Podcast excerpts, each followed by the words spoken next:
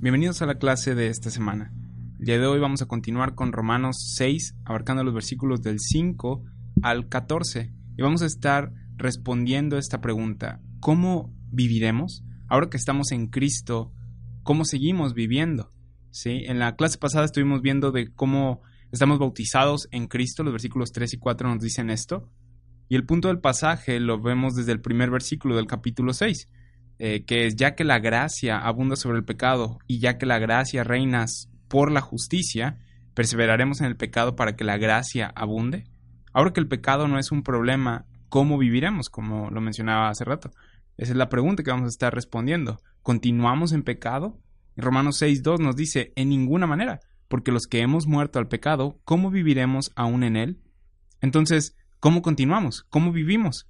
Ya que nuestros pecados han sido pagados y la gracia reina, ahora que no hay obra que tengamos que hacer y se nos ha dado toda bendición espiritual, pues, ¿cómo continuamos viviendo? ¿Seguimos en Adán y lo que esto implica? No, Dios no nos salvó por su gracia solo para que continuáramos en pecado, en Adán.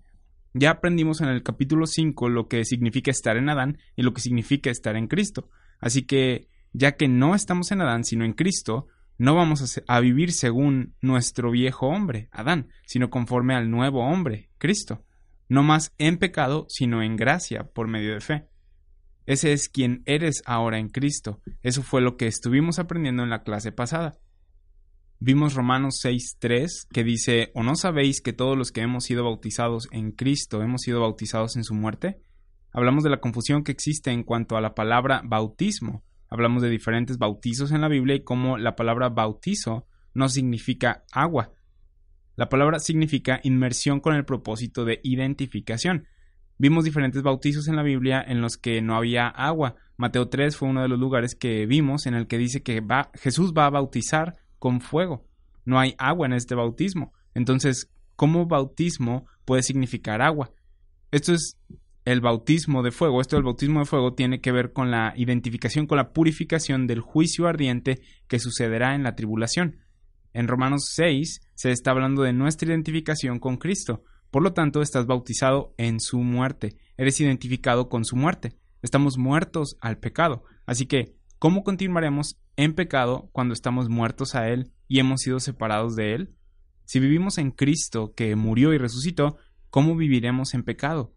Y terminamos con Romanos 6.4 que dice, porque somos sepultados juntamente con Él para muerte por el bautismo, a fin de que como Cristo resucitó de los muertos por la gloria del Padre, así también nosotros andemos en vida nueva.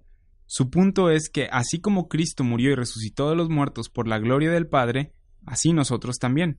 Y desde ahora estamos viviendo la vida de resurrección. Esto es Dios dándote vida cuando estabas muerto al identificarte con la completa obra de Cristo, con su muerte, sepultura y resurrección. Entonces, ¿cómo viviremos? ¿Cómo continuaremos en esta vida? ¿Cómo continuaremos como esta nueva criatura? Continuamos conociendo esto, teniendo entendimiento de esto. Continuamos por fe considerando que esto es la verdad, que ya no estás en Adán sino en Cristo. Y esto viene con todo un set de bendiciones y dirección nueva. A esto se está dirigiendo Pablo en los capítulos, bueno, el resto del 6, 7 y 8. Recuerda la pregunta, ¿continuaremos en pecado? ¿Perseveraremos en pecado para que la gracia abunde? La respuesta es no, continuamos en la resurrección de Cristo, en vida nueva. El resto del capítulo y los siguientes dos capítulos nos describen esta vida nueva que tenemos en Cristo.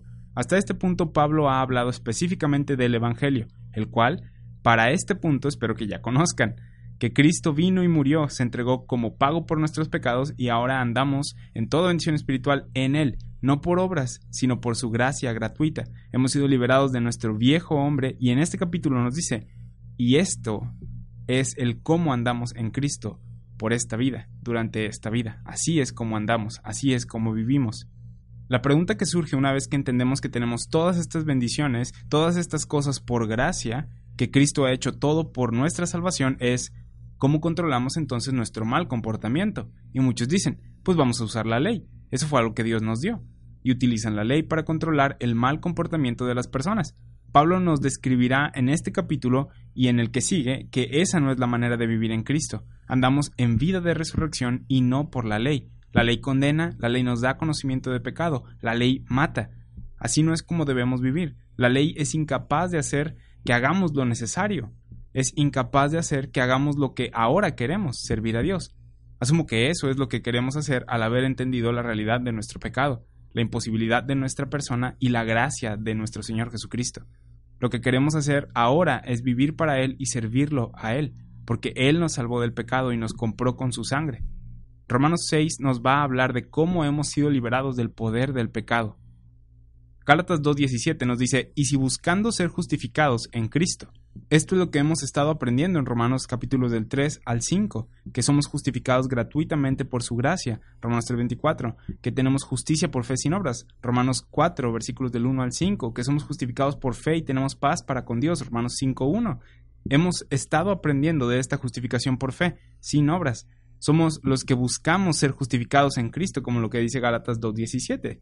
Dice, si buscando ser justificados en Cristo, también nosotros somos hallados pecadores. Si buscando ser justificados en Cristo y estando grandemente agradecidos de haber sido salvos, somos hallados pecadores, experiencia de todos los justificados en Cristo, eh, oíste el Evangelio y dijiste, grandioso, Cristo lo hizo por mí, todo, sí, gracias Cristo. Y luego meses después, días después, horas después dices, sigo cometiendo pecados.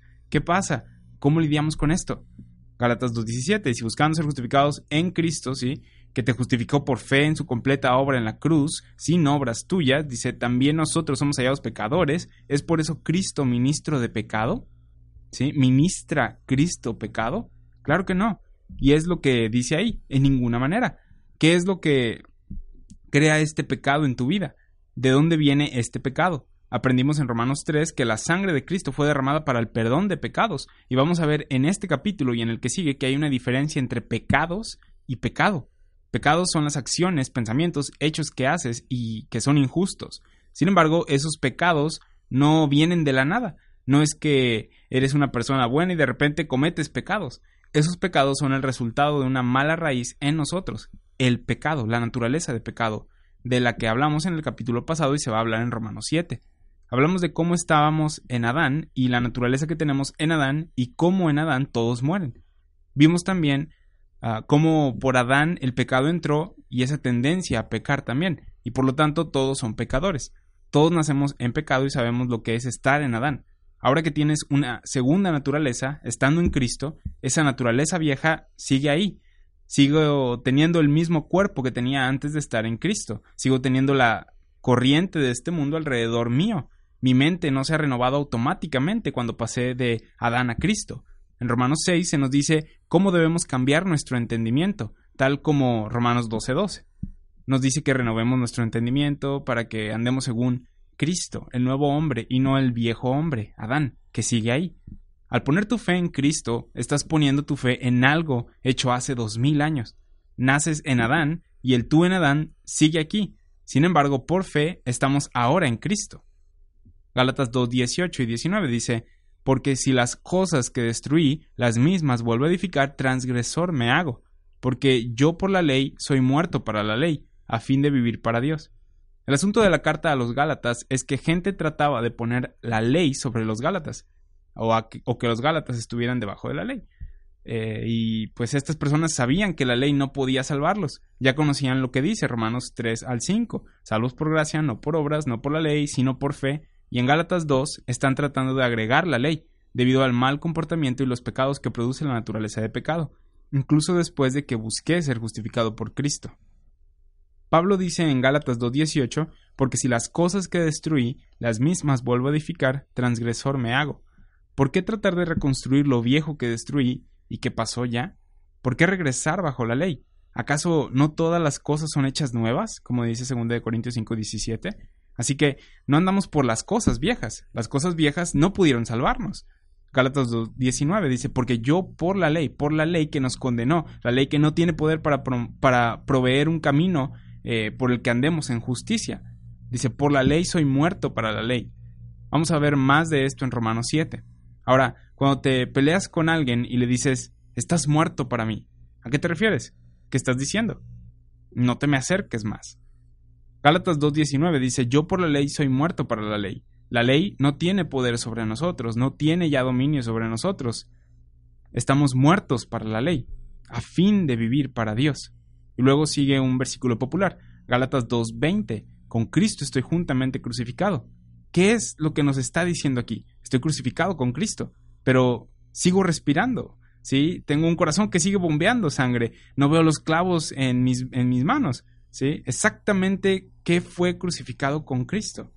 Tú en Adán, tu viejo hombre. Eso es lo que fue crucificado con Cristo al ser bautizado en Cristo.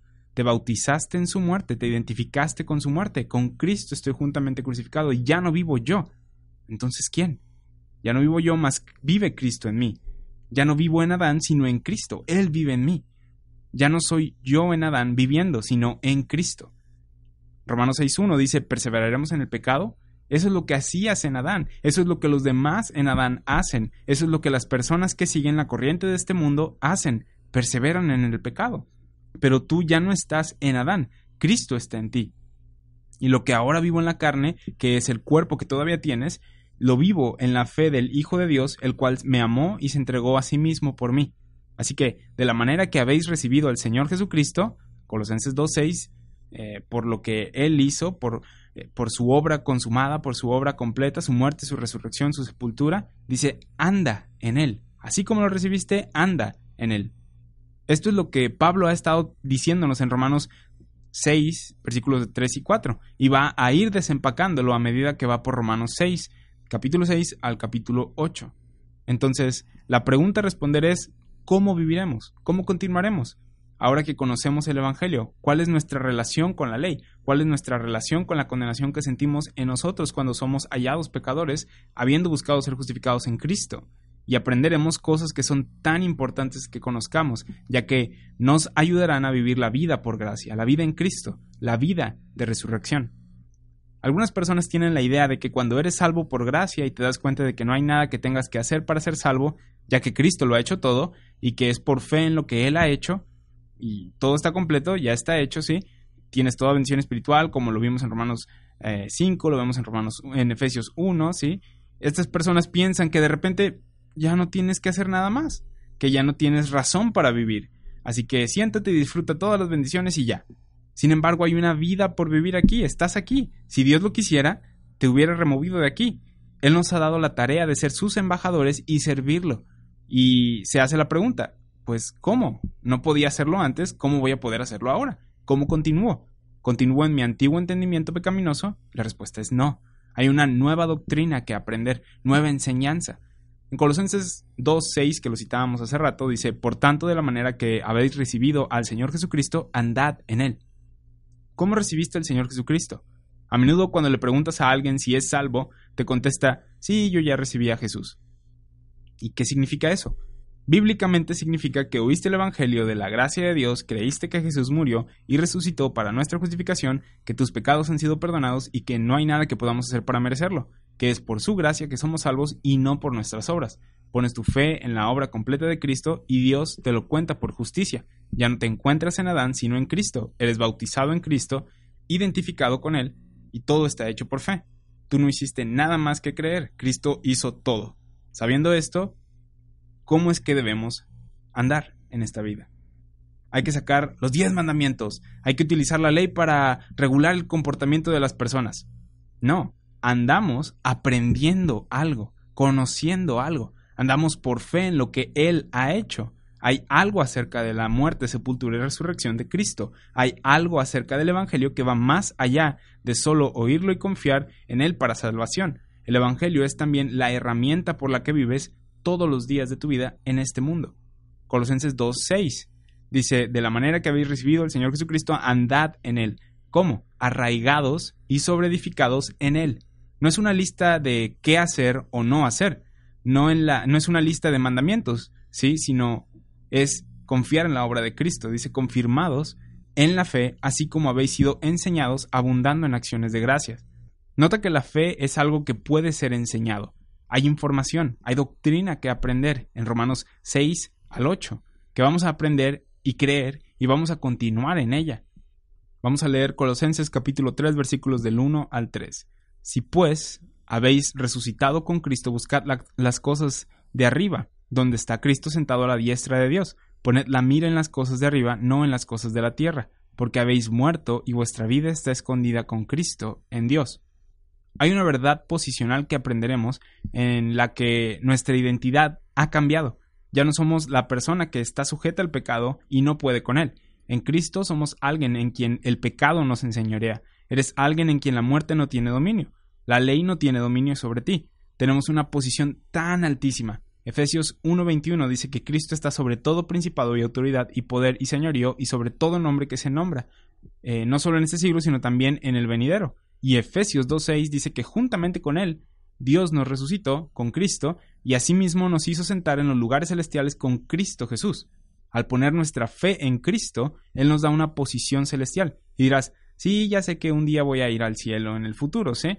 No, ahora mismo está sentado juntamente con Cristo en los lugares celestiales. Y dirás, no es cierto. Estoy en Ciudad Victoria, estoy en Tampico, estoy en Jico, estoy en Ciudad de México, en Brasil, en Estados Unidos, en Alemania, en China posicionalmente estás en los lugares celestiales. El presidente puede andar viajando de aquí para allá, pero su posición está en los pinos o en la Casa Blanca. ¿sí?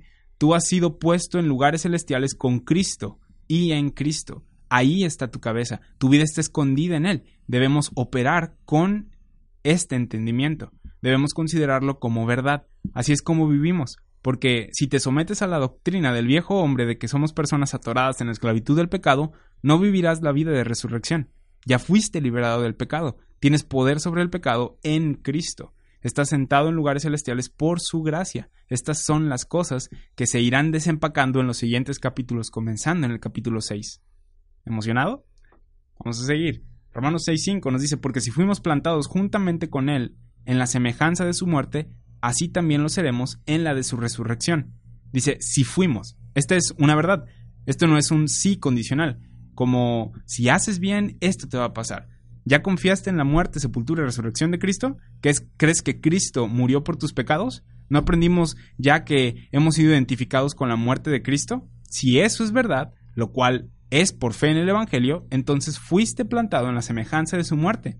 Fuimos bautizados en Cristo e identificados con su muerte. Estás muerto al pecado ya. Ya no eres visto como algo ligado a él o alguien ligado al pecado. Si fuimos plantados juntamente con Él en la semejanza de su muerte, así también lo seremos en la de su resurrección. ¿Sabemos cuál es la semejanza de su muerte? ¿Sabemos lo que significa que seremos en la semejanza de su resurrección? Esto es lo que aprenderemos en los siguientes versículos. Cuando decimos que fuimos plantados en la semejanza de su muerte y que así también lo seremos en la semejanza de su resurrección, ¿a qué nos referimos? ¿Qué significa esto? Andamos por fe en Cristo, en el conocimiento de cosas espirituales. Note que hay un punto y coma en el versículo 5, después de que dice así también en la semejanza de su resurrección, lo cual nos dice que continuará hablando de esto. Romanos 6:6, sabiendo esto. Vamos a volver a leer el versículo 5, dice, porque si fuimos plantados juntamente con Él en la semejanza de su muerte, así también lo seremos en la de su resurrección, sabiendo esto. Entender cómo vivir la vida de resurrección comienza sabiendo esto, sabiendo algo. Algunas personas dicen que conocer a Cristo es una experiencia o sentir bonito en la espalda o sentir su presencia, pero la Biblia no nos dice que eso sea conocer a Cristo. Conocer a Cristo, según la Biblia, es leer acerca de Él, conocer acerca de Él y tener ese conocimiento actuando en nosotros cada día de nuestra vida. Primera de Tesalonicenses capítulo 2 versículo 13. No significa tocarlo, no significa decir que sientes algo y no niego que gente llegue a sentir algo, pero esto no es en lo que debemos de basar nuestra vida, en un sentimiento. Andamos en un mundo lleno de engaños, andamos en un mundo que nos enseña cosas acerca de nosotros y del mundo que no son verdad. La única ventana a la verdad que tenemos es la Biblia. El único conocimiento que tenemos de Dios certero en Cristo está en la Biblia. Alguien puede preguntar, ¿cómo puedo ser salvo? Y el mundo no te va a dar la respuesta. La Biblia es la que te da la respuesta cómo continuamos en esta vida, no según la corriente de este mundo, que sigue sus deseos, sino según la información contenida en la Biblia. Así que se trata de conocer cosas. Y algunas personas dicen, yo no soy muy inteligente, no puedo entender este libro. No son tan difíciles de comprender las cosas en la Biblia. Puedes entender la Biblia. Nada más que la gente ha caído en este error que ha hecho que ellas mismas se separen del conocimiento de la Biblia sin agarrarla, sin leerla, sin prestar atención. Dios nos ha dejado su palabra para que todos seamos salvos. Es un error el pensar que solo algunas personas pueden entender la Biblia. Lo que las personas necesitan son las herramientas para poder entender la Biblia, y no para predisponer a alguien a leer la Biblia de cierta forma, sino simplemente señalar que leyendo detenidamente y literalmente puedes llegar a entender el mensaje de la Biblia. Toma tiempo y esfuerzo, porque te tienes que sentar y leer de principio a fin, pero no es imposible. Si tan solo lees detenidamente tu Biblia de principio a fin, prestando atención a los cambios, sé que estarás en una mejor posición de conocimiento bíblico que muchas personas que van a algún seminario o a alguna escuela bíblica. Con esto no digo que no oigas a nadie y te encierres y solo sean tú y la Biblia, sino que sepas utilizar la Biblia y si alguien comparte algo que no es verdad, puedas identificarlo y desecharlo. Y cuando alguien comparta algo que sí sea verdad, puedas reconocerlo y recibirlo. Los bebés son los únicos que comen lo que se les da sin preguntas. No seas un bebé. Ponte tus pantalones de niño grande y aprende a leer y estudiar tu Biblia. Los pastores y maestros están para ayudar al crecimiento del cuerpo, pero no para que dependamos de ellos. Entonces, para vivir la vida en Cristo hay que saber algo. Romanos 6.3 nos dice que ¿o no sabéis? La respuesta a la pregunta es saber algo. Romanos 6.6, sabiendo esto, que nuestro viejo hombre fue crucificado juntamente con él.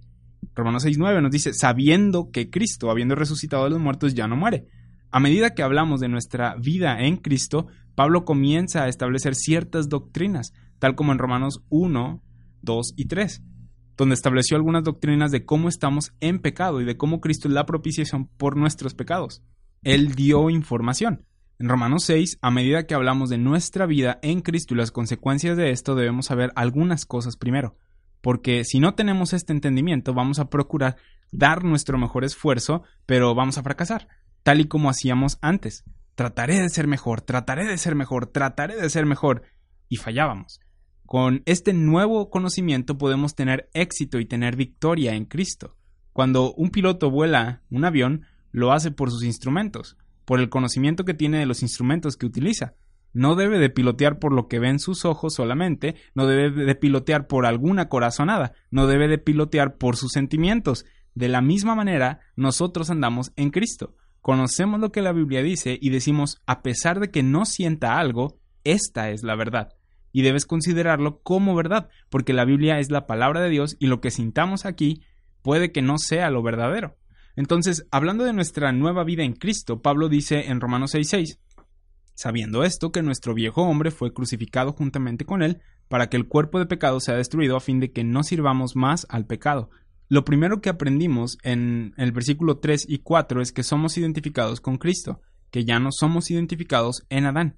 En este versículo continúa diciendo, sabiendo esto, que nuestro viejo hombre fue crucificado juntamente con él. ¿Qué es esto del viejo hombre? Aprendemos esto del viejo hombre en Romanos 5, el viejo hombre en el que éramos identificados, Adán, que andaba según la corriente del mundo, en pecado. Efesios 4:22 describe al viejo hombre.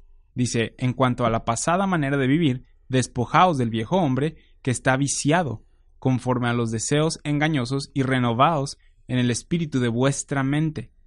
El viejo hombre anda según sus propios deseos, según su egoísmo, según lo que quiera hacer y hacer, sin importarle lo que es la voluntad de Dios.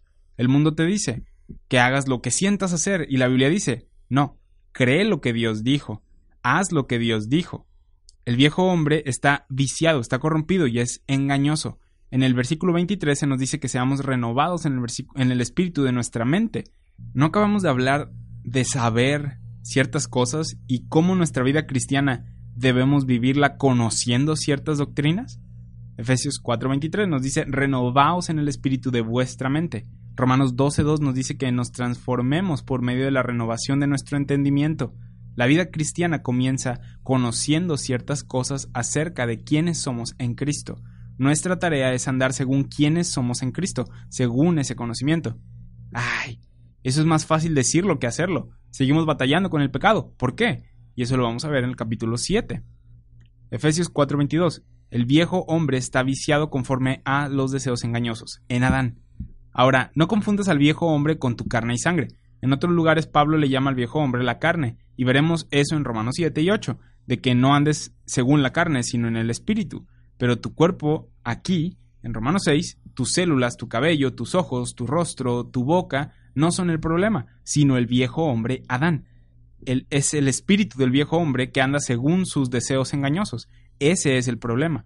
Nuestras partes del cuerpo son instrumentos, es polvo animado con vida. Puedes usarlas para el bien. No te apuntes a ti mismo y te cortes parte de tu cuerpo diciendo, you, este cuerpo es horrible. Sí, hiciste cosas malas en el pasado, según tu viejo hombre, pero ya no estás en Adán, sino en Cristo. En 1 Corintios capítulo 6 versículos 13 al 15, Pablo dice que el cuerpo no es para la fornicación, sino para el Señor, y el Señor para el cuerpo. La instrucción que Pablo les da a los corintios es que el cuerpo no debería de ser utilizado para pecar. Dice, y el Señor para el cuerpo. Y Dios, que levantó al Señor, también a nosotros nos levantará con su poder. ¿No sabéis que vuestros cuerpos son miembros de Cristo? Ya no andamos por ahí diciendo, oh, mi cuerpo es parte de este mundo malo. Tu cuerpo es miembro de Cristo. ¿Ves la diferencia del pensamiento? Sabemos que el pecado es malo y que no deberías de continuar pecando con tu cuerpo. Deberíamos de continuar según el conocimiento de quién eres en Cristo. Los miembros del cuerpo son instrumentos con los que puedes hacer la voluntad de Dios. Una vez que aprendes cuál es la voluntad de Dios, te parece increíble cuando la gente dice, no conozco la voluntad de Dios, porque siempre ha estado ahí en la Biblia escrita. Sin embargo, éramos ignorantes de ella y tomábamos decisiones todos los días. ¿Cómo tomábamos decisiones si no conocíamos la voluntad de Dios? ¿En qué base? En nuestra voluntad. ¿No? Tomábamos decisiones ignorantes de la voluntad de Dios y esperábamos que un día Dios nos revelara su voluntad y termináramos estando en el lugar predestinado por Dios para nosotros. Tomábamos decisiones todos los días basados en nuestra propia voluntad y no la de Dios. Eso significa andar en Adán. Ahora que conocemos la voluntad de Dios, sabes cómo andar en Cristo, según la vida de resurrección, según su voluntad. ¿Cuál es su voluntad? Que todos los hombres sean salvos y vengan al conocimiento de la verdad. Primera de Timoteo 2.4 ver almas edificadas, en todo estar agradecidos, evitar la fornicación. En 1 Tesalonicenses 4 y 5 te encuentras varias veces donde dice esto es la voluntad de Dios, esto es la voluntad de Dios. Estas son cosas que la Biblia nos dice que es la voluntad de Dios. Cuando conoces estas cosas, sabes cómo operar en Cristo. Cuando conoces esto, ya no te despiertas diciendo, espero que Dios me revele su voluntad para mí hoy, ya que conoces su voluntad y puedes andar según esta. Cuando la gente dice que no conoce la voluntad de Dios, entonces están andando según su voluntad, la cual es según el viejo hombre. Hasta hay gente que hace esto en el nombre de Dios. No sé lo que Dios quiere que haga, pero en el nombre sea de Dios. Inevitablemente lo que hacen en el nombre de Dios es lo que ya querían hacer. Esto porque no conocen la voluntad de Dios, porque no han prestado atención en la Biblia a lo que dice que es su voluntad y andan según los deseos de su carne. Romanos 6:6, sabiendo esto, que nuestro viejo hombre fue crucificado juntamente con él. Este viejo hombre es nosotros andando en nuestra voluntad rebelde, aunque sea algo bueno a nuestros ojos. ¿Por qué? Porque es algo malo el no andar según la voluntad de Dios. El conocerla y decir, yo voy a hacer lo que yo quiero. ¿Cómo se le llama eso? Rebelión. ¿Qué fue lo que causó todo el embrollo en el que nos encontramos? El pecado de Adán, lo vimos en Romanos 5, la rebelión de Adán. Estamos para andar en Cristo, según la voluntad de Dios. Esa fue o esa es la vida de resurrección. El viejo hombre está crucificado con Cristo. La gente tiende a pensar que cuando eres salvo por gracia, la gracia te enseña que puedes andar por ahí como quieras, que la gracia te libera para pecar, no como la ley que te ata. Sin embargo, ¿sabes lo que hace la gracia? La gracia toma al viejo hombre y lo clava a una cruz, de tal forma que ya no se pueda mover. Ata todavía más a tu viejo hombre que la ley, lo mata. Y dirás, entonces, pues, ¿cómo se supone que viva? De eso estamos hablando en, este capítulo y en los que siguen. La gente piensa que la gracia enseña que puedes ah, pecar cuanto quieras, cuando no es así. La gracia toma a tu viejo hombre y lo crucifica y no se puede mover, de tal forma que ya no tiene poder sobre ti. Y pues, ¿qué hacemos? ¿Seguimos andando según nuestro viejo hombre? No, eso sería tonto. Esto es un entendimiento completamente diferente de la gracia, para algunas personas que piensan que la gracia significa que a Dios ya no le importa el pecado, cuando en realidad le importa tanto que crucificó a su Hijo y a tu viejo hombre con él. Así que no hay forma de operar mediante la cruz a menos que mueras. Romanos 6:6 dice, sabiendo esto, que nuestro viejo hombre fue crucificado juntamente con él, para que el cuerpo del pecado sea destruido a fin de que no sirvamos más al pecado. La única forma de vivir mediante el poder de Dios en esa cruz y este, obrando en ti, es entendiendo la resurrección. Leímos en Romanos 6:4 que si fuimos bautizados en la muerte de Cristo, estamos sepultados juntamente con Él. Considérate en Cristo. Cristo muere en la cruz y esa muerte es tu muerte. Así que considera a tu viejo hombre junto con sus pasiones y deseos, sus ambiciones y destino, con su voluntad en contra de Dios, en una cruz, sin poder moverse. Está crucificado y muerto. Considérate sepultado y muerto. La gente muerta en la tumba no hace nada, solo está ahí. Y es así donde se encuentran muchos creyentes, lamentablemente, de la gracia. Solo están ahí sin hacer nada. Pero hay algo más que sucedió y con lo que somos identificados, lo cual es la resurrección de Cristo. El poder que lo resucitó de los muertos vivifica nuestro cuerpo mortal, no solo nuestro cuerpo eterno que tendremos en el futuro, sino este cuerpo mortal que fue utilizado para el pecado anteriormente, es vivificado en Cristo. Nunca había oído esto. Y ese, ese es el problema. Es por eso que muchos creyentes de la gracia no saben cómo vivir la vida en Cristo. Casi nadie habla de esto, casi nadie habla de quién eres en Cristo y el poder que Dios nos ha dado en su Hijo. Tu viejo hombre fue crucificado aún en una cruz. La gracia no te enseña que hagas lo que quieras, sino que clava a tu viejo hombre con sus deseos y pasiones a la cruz. Así que no bajes al viejo hombre de la cruz y andes caminando con él. Ahora te digo, muchas personas no están hablando acerca de esto. Sin embargo, ahí siempre ha estado. Estamos leyendo cosas que han estado escritas por mucho tiempo. ¿Sí? Hay gente que dice, por gracia puedo continuar andando con el viejo hombre. Cuando quiera lo puedo utilizar, sí, puedo seguirlo tantito. No hagas eso. Déjalo ahí. Déjalo estar crucificado. Considéralo muerto. Esto es lo que Pablo dice en Romanos 6:11.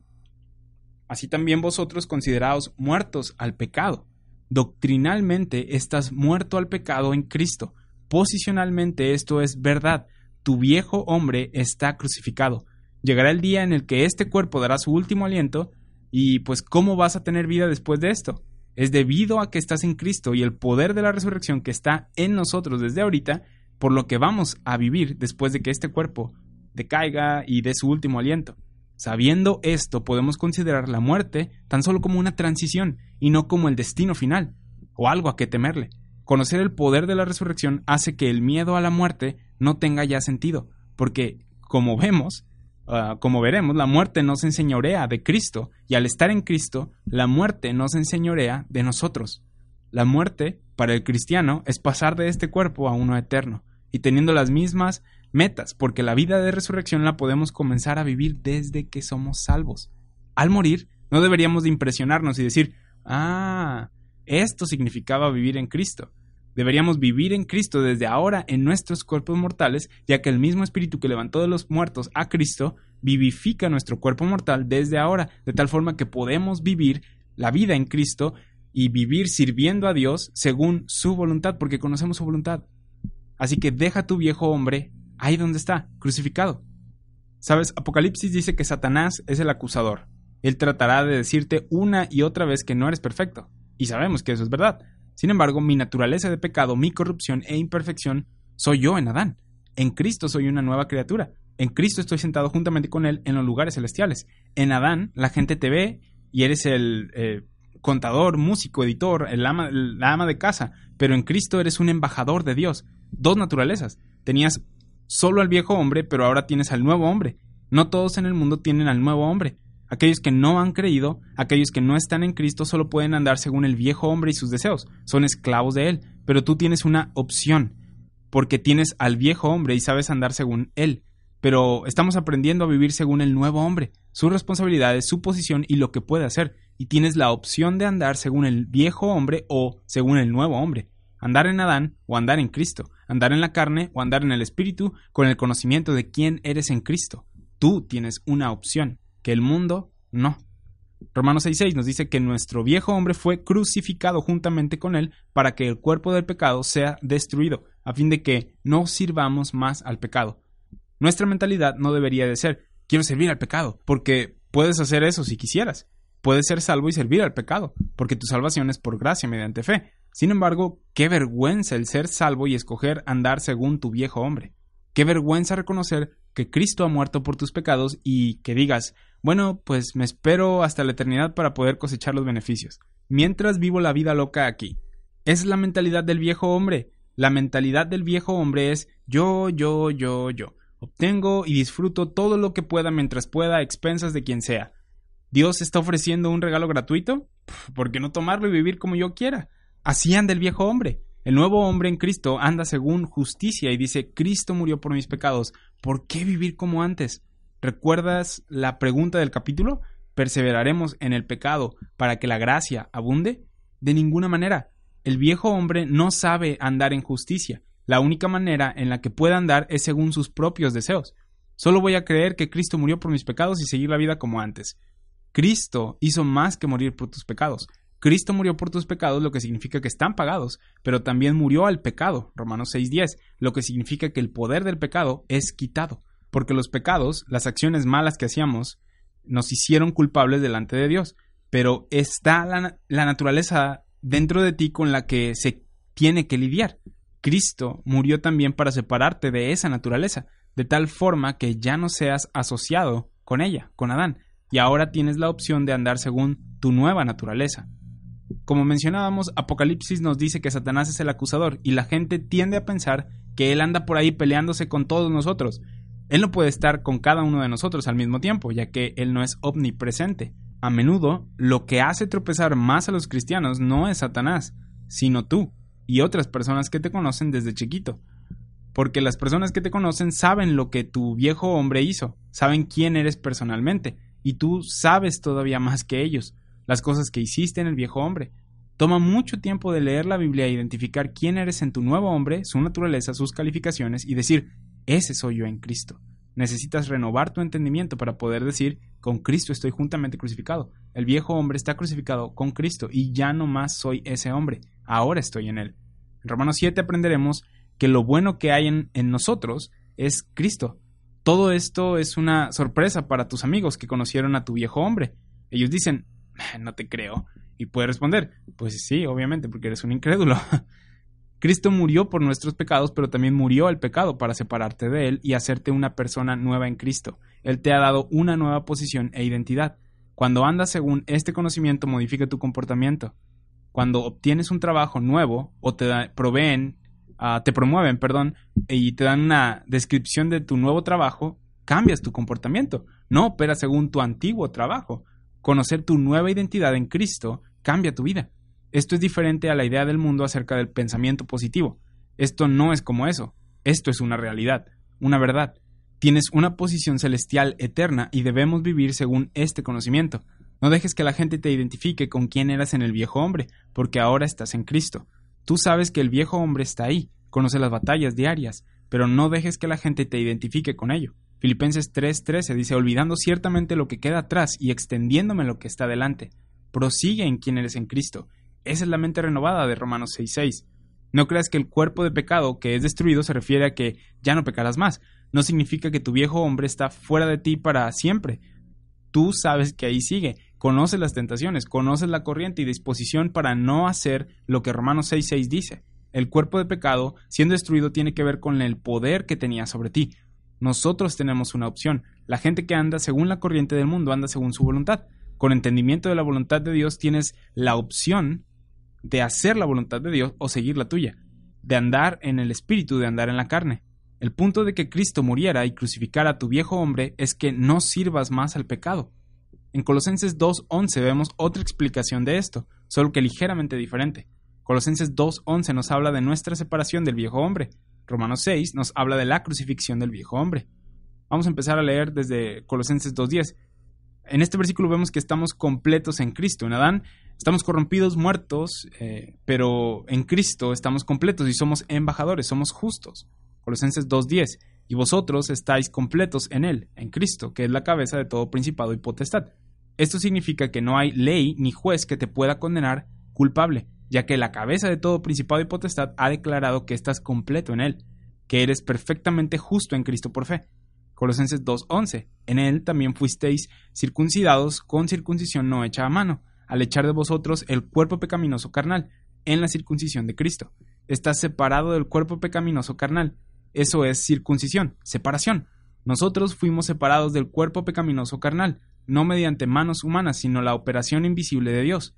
Ahora, este cuerpo pecaminoso carnal continúa siguiéndote a donde vas. Sin embargo, ante Dios fuiste separado de él.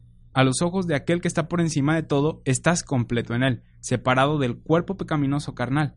¿Qué pasa cuando este cuerpo caiga muerto? ¿A dónde vas? ¿Cómo vas a vivir para siempre? por la naturaleza de quién eres en Cristo que tienes ahora mismo en ti. Colosenses 2.12. Sepultados con Él en el bautismo en el cual fuisteis también resucitados con Él mediante la fe en el poder de Dios que le levantó de los muertos. Romanos 6.7 dice, porque el que ha muerto ha sido justificado del pecado. El que ha muerto ha sido justificado del pecado. Ya cubrimos esto en Romanos 6.4. Si has sido bautizado en la muerte de Cristo, tu viejo hombre está crucificado. Algo en lo que hay que hacer hincapié es que debido a que Cristo ha crucificado tu viejo hombre, ahora eres libre del poder del pecado, de esa naturaleza de pecado que desde Adán ha atado a la humanidad. Nadie de nosotros tuvo, tiene o tendrá el poder de liberarse del poder del pecado. Solo Cristo pudo hacerlo al morir al pecado por nosotros. La gracia de Cristo fue más fuerte que el poder del pecado. Romanos 5:20. ¿Puedes ver la victoria que tienes en Cristo? Ya no más dices, voy a dar mi mejor esfuerzo para cambiar quién soy. Olvídate de eso. Toma tu viejo hombre, clávalo a la cruz y ya. Romanos 5:21 dice, para que así como el pecado reinó para muerte, así también la gracia reine por la justicia para vida eterna mediante Jesucristo Señor nuestro. El poder sobre el pecado que tenemos es debido a la gracia de Dios. Si estás muerto en Cristo, has sido justificado del pecado. El pecado ya no tiene poder sobre ti puedes andar según la voluntad de Dios y no según tu voluntad o tu naturaleza pecaminosa, debido a que tienes entendimiento de verdades más grandes. Romanos 6.8. Y si morimos con Cristo, creemos que también viviremos con Él. Dice aquí esto, que si morimos en Cristo, con Cristo, también viviremos con Él. Te voy a decir algo que vas a decir, wow, los muertos no viven. Si estás muerto con Cristo, no puedes vivir en el viejo hombre. Tu viejo hombre está muerto y no puedes vivir más en él. Con este entendimiento andas. La vida que tenías en Adán termina cuando tu cuerpo físico muere. Ya no irá a ningún lado. Nosotros morimos con Cristo y ese no es el fin de la historia. Romanos 6.8 nos dice que si morimos con Cristo, creemos que también viviremos con Él. Cristo no solamente murió, Él resucitó, y hay poder en esa resurrección. ¿Cómo continuaremos en esta vida, en estos, en estos cuerpos mortales, sabiendo que somos salvos por gracia, continuamos en el conocimiento de la resurrección de Cristo aplicando ese poder a nuestra vida. Este poder ha cambiado nuestra identidad, nos ha puesto en lugares celestiales y nos resucitó. Nuestra vida ahora está escondida en Él. ¿Quién te crees para decir estas cosas de que tienes todas estas bendiciones por gracia? Nadie. Solo que la Biblia me dice eso. Romanos 6:9. Sabiendo que Cristo, habiendo resucitado de los muertos, ya no muere más. La muerte no se enseñorea más de él. Qué bendición el saber que el aguijón del pecado es la muerte y que ya no tiene dominio sobre ti. Cristo no muere continuamente, Él murió una sola vez y la razón por la que hizo esto fue para lidiar con el pecado, para deshacerse de Él. Él no murió solo para pagar por tus pecados, aunque eso hizo. Él murió para deshacerse del pecado.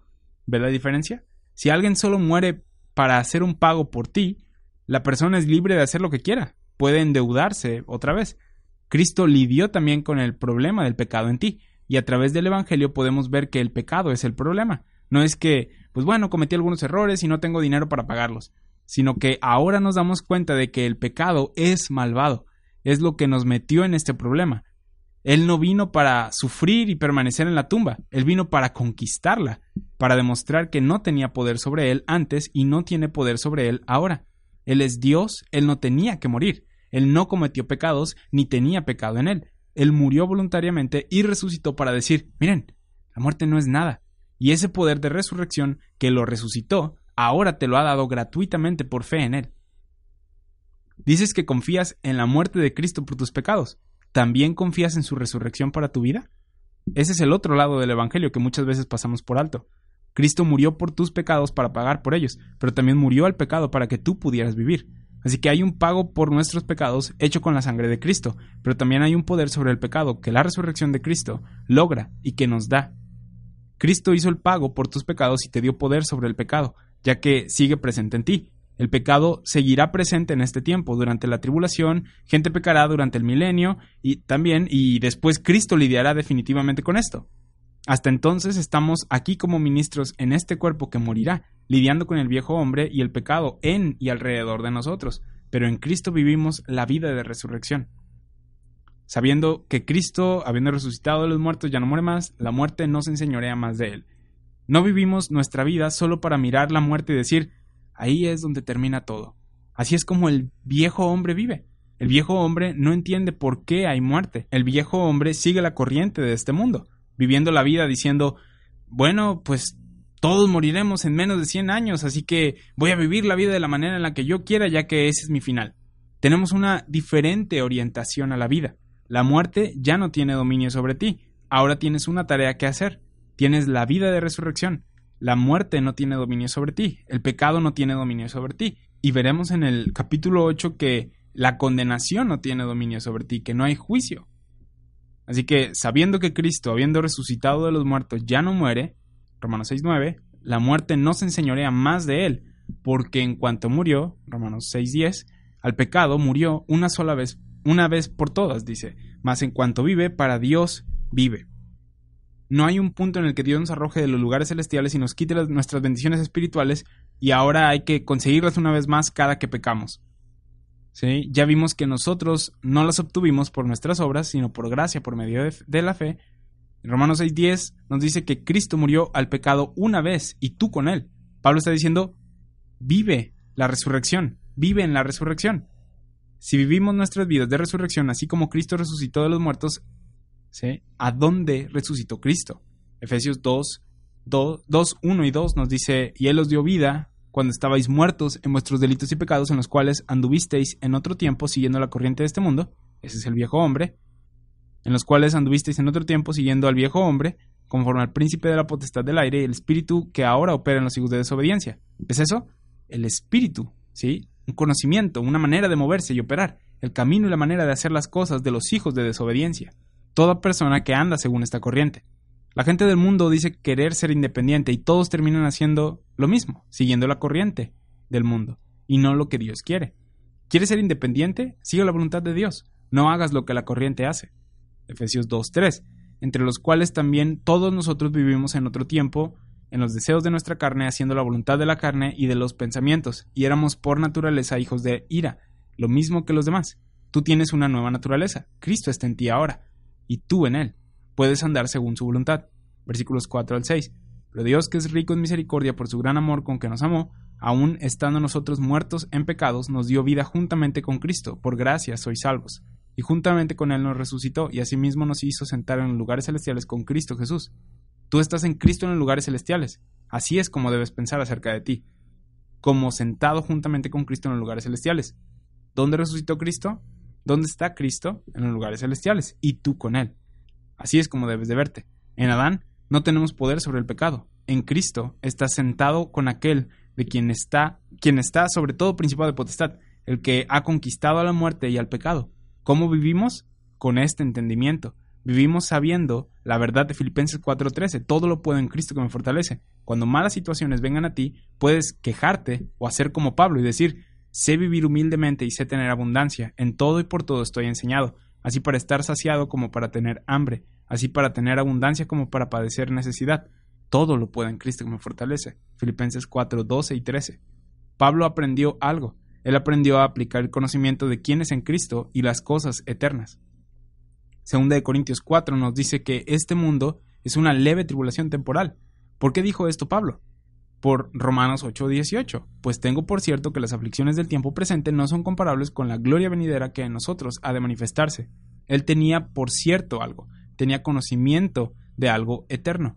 El problema no es que la doctrina no funcione, sino que somos nosotros. Nos gusta la manera en la que nos conducimos. Queremos hacer lo que nosotros queremos y no la voluntad de Dios. Ese siempre ha sido el problema. Es por eso que necesitábamos salvación. Es por eso que cuando Pablo hace la pregunta, ¿perseveraremos en el pecado? La respuesta es de ninguna manera. Debemos de continuar en Cristo y el viejo hombre dice, yo no quiero hacer eso. Tu viejo hombre está crucificado. Considéralo de tal manera. No lo escuches. Dile que se calle. Ya no eres eso. Eres nuevo en Cristo. Pero si esa es la única opción que conoces, vas a andar de, según esa manera. Después de explicar que resucitamos con Cristo, en el siguiente versículo, Pablo habla de la, de la aplicación, ¿sí? Da una explicación. Él dice, ya que conoces esto, aquí te va lo que vas a hacer con este conocimiento. Dice Romanos 6, 11, así también vosotros considerados muertos al pecado. Sabemos que Cristo murió y que no solo lo hizo por nuestros pecados, sino que también al pecado. Se separó de él no quería tener nada que ver con él. Cristo murió para condenar al pecado, para hacernos saber que el pecado merece el infierno, el juicio, el castigo. Él resucitó para conquistarlo y aquellos que creen en Él reciben los beneficios de esta obra. Así que, como Cristo murió al pecado, así también vosotros considerados muertos al pecado. ¿Sabes qué significa esto? Esto no significa, ya que Dios me salvó por gracia, ya no le importa si pecó o no.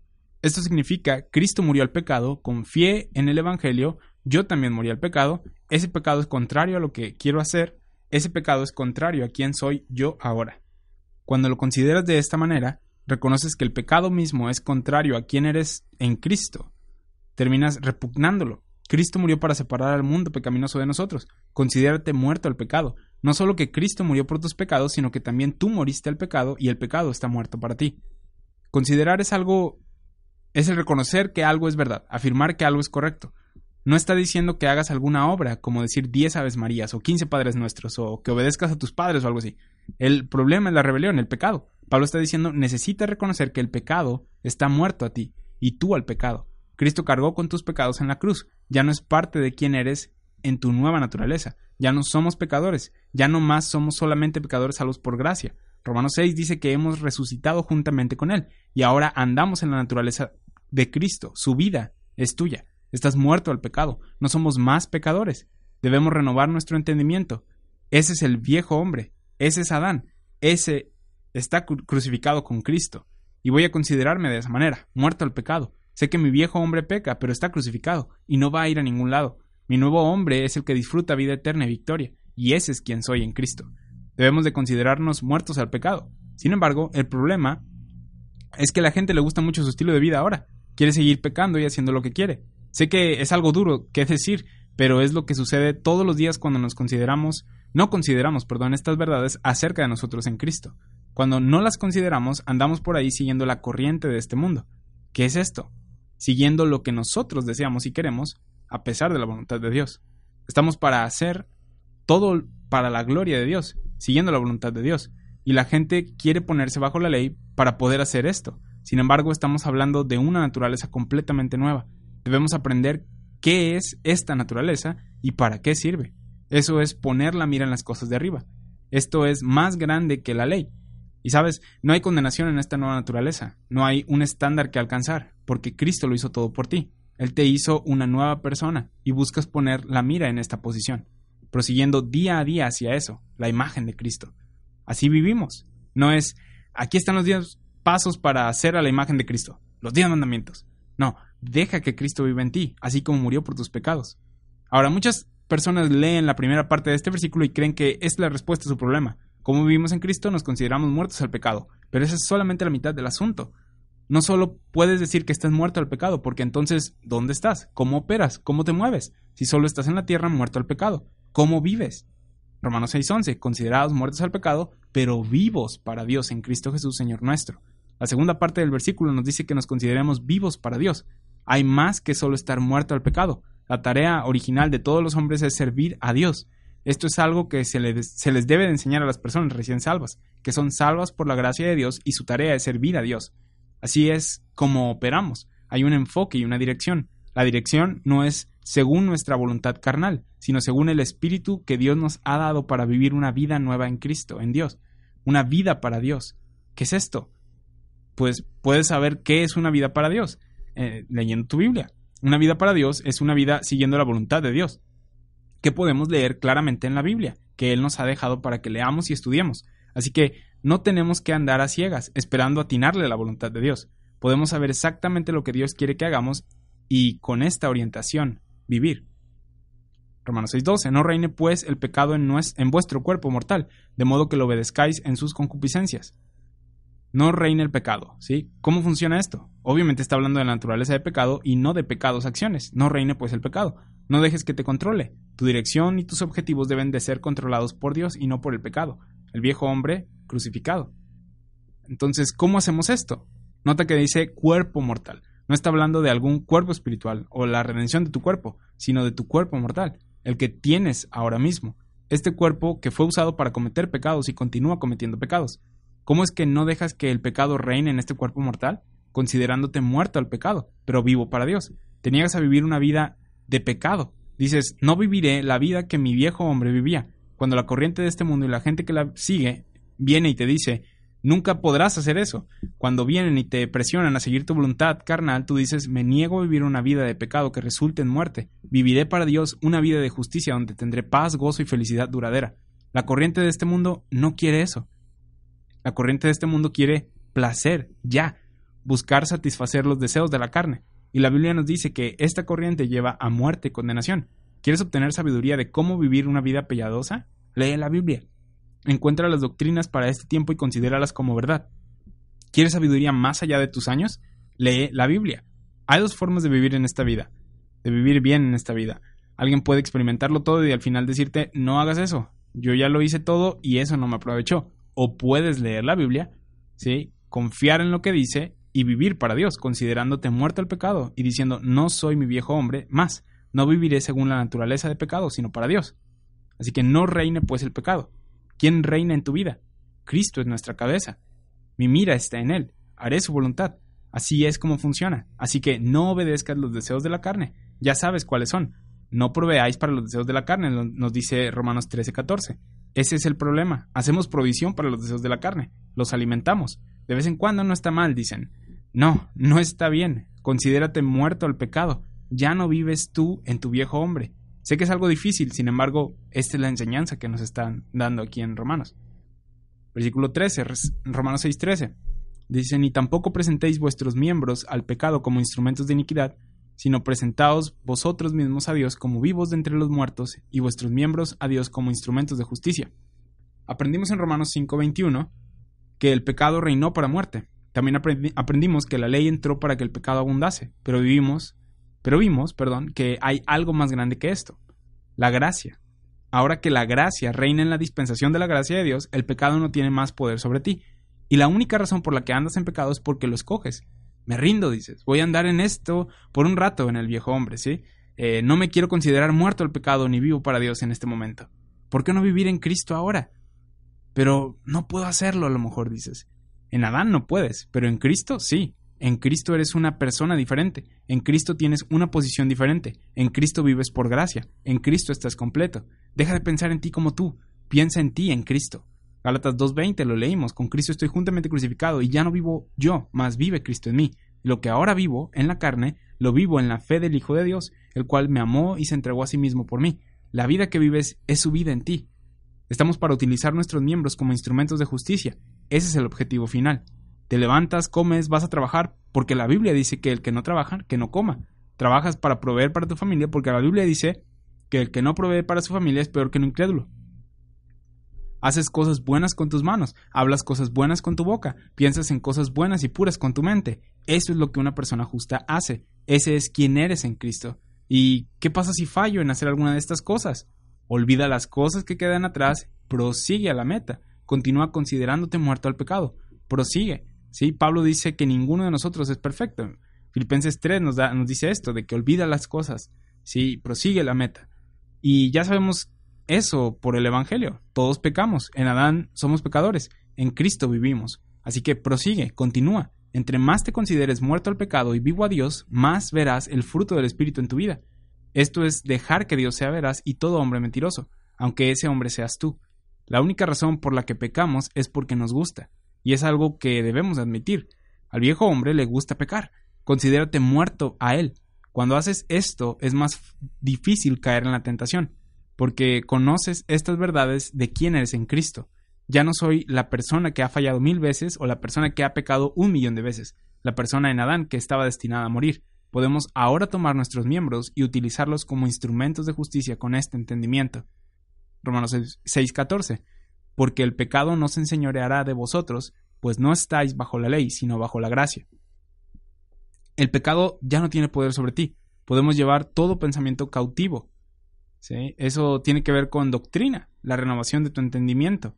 Segunda de Corintios 10, versículos 3 y 5 dicen, pues, aunque andemos en la carne, no militamos según la carne, la batalla ya fue ganada. Cristo murió por tus pecados. El pago fue hecho y murió al pecado para que tú también pudieras morir al pecado y vivir para él.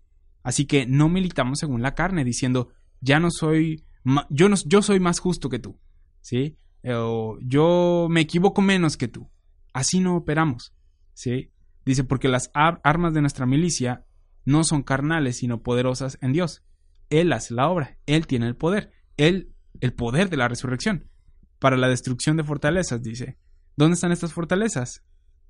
En nuestra mente, derribando argumentos, dice. Confiaste en el Evangelio, sin embargo, no estás caminando en lo que el Evangelio ha provisto para ti. Dice, derribando argumentos y toda altivez que se levanta contra el conocimiento de Dios. Yo soy mejor que tú. No permito que alguien impuro me toque antes de ministrar. ¡Wow! Suena santo, pero esa no es la vida en Cristo. Esa es la vida en la carne, diciendo, vamos a sobresalir uh, de entre los demás y hacernos, hacerlos sentir menos porque nosotros estamos muy por encima de ellos. Muchas iglesias así se ven y compiten entre sí diciendo yo tengo el grupo de jóvenes más grande o el grupo de jóvenes más dedicado o la congregación más grande o el, el edificio bla bla bla bla ¿sí? Eso no importa. Además, la vida en Cristo es aún más alta que este estándar autoimpuesto que nosotros nos pues, creamos.